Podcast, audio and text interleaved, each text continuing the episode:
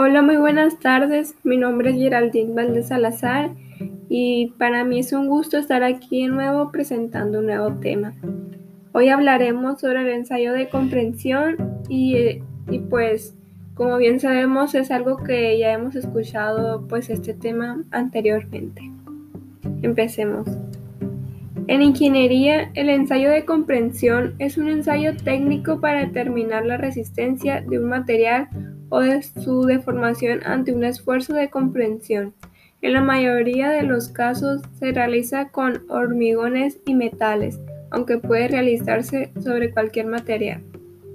Y pues este ensayo pues suele usarse en materiales frágiles y la resistencia en compresión de la mayoría de los metales siempre es menor que en tracción. Pero pues también se presentan excepciones que un ejemplo de eso podría ser el hormigón. Se realiza preparando probetas normalizadas que se someten a comprensión en una máquina universal. Y pues el fin del ensayo de comprensión puede ser determinar las propiedades de un material o el comportamiento de un componente o sistema completo frente a una solicitación extrema. En determinación de las propiedades del material, un ejemplo sería la norma 196-1, que es la resistencia mecánica de cementos y morteros, que esta norma busca obtener valores absolutos de resistencia del cemento de forma que pueden clasificar y comparar. Las probetas se preparan mediante la mezcla controlada del cemento junto con los áridos y el agua en composición, cantidades y con un procedimiento muy detallado. Las propiedades mecánicas del cemento determinadas en el ensayo de comprensión según la norma 196.1 dependen directamente del proceso de preparación de probeta, su curación y su supuesto de máquina de ensayo y el procedimiento de ensayo de comprensión. El comportamiento del elemento ensayar, pues en este caso el objetivo está orientado principalmente a la determinación de los límites de trabajo del elemento en cuestión, que vendrían siendo su fuerza máxima, la deformación o rotura, el, el inicio de grieta, y etc. Estos valores permitirán verificar que los diseños realizados teóricamente corresponden con los valores empíricos obtenidos en una simulación real de trabajo.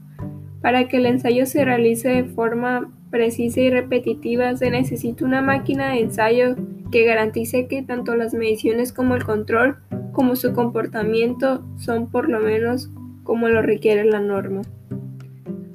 Y por último es necesario disponer de un software de ensayo de materiales capaz de permitir al usuario permitir configurar el ensayo, realizar los cálculos acorde a la normativa en cuestión, representar gráficas y analizar valores.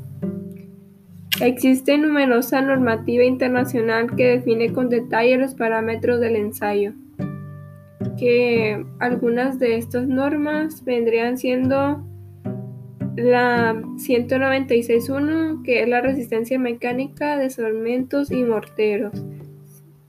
La C109, que es la resistencia a compresión de morteros de cemento con probetas de 2 pulgadas. C349, que es la resistencia a compresión de morteros de cemento usando prismas, partidos a flexión, entre otras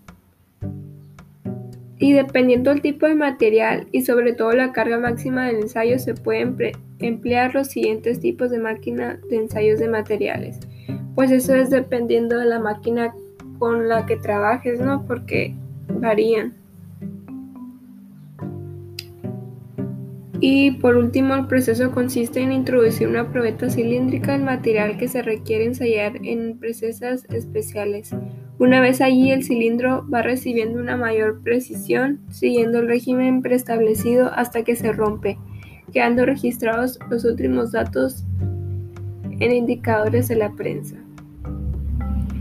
Durante este proceso se obtiene también la curva de tensión a partir de la cual obtenemos los tres puntos característicos principales, que es el límite de influencia, que es el punto a partir del cual material entra en estado de fluencia de, formación irrecuperable a la probeta. El límite de resistencia, que es única o límite de rotura, que representa la máxima tensión alcanzada por un material antes de romperse. Y por, y por último tenemos el punto de rotura, que indica la tensión exacta con el material llega, cuando el material llega a romperse.